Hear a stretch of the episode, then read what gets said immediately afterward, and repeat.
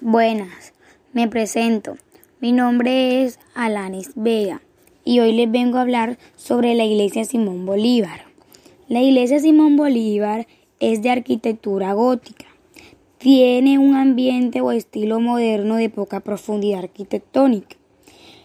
El modernismo de las edificaciones no es muy antiguo y esta iglesia se caracteriza por las grandes ventanas que tiene. Presenta esculturas en el arte románico como los santos venerados.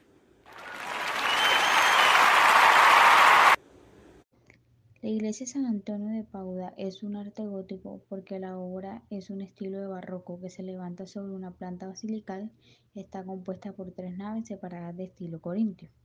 La fachada está compuesta por pilastras. El muro de la fachada está decorada con algunas molduras. Por fuera de la iglesia resalta el color mostaza y el rojo de los techos.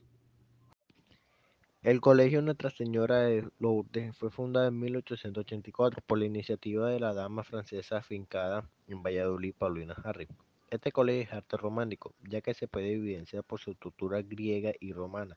Este colegio transmite robustez, fuerza y resistencia, visible en el gran tamaño de las columnas, el espesor de sus muros y las grandes alturas, lo que te hace ver muy pequeño.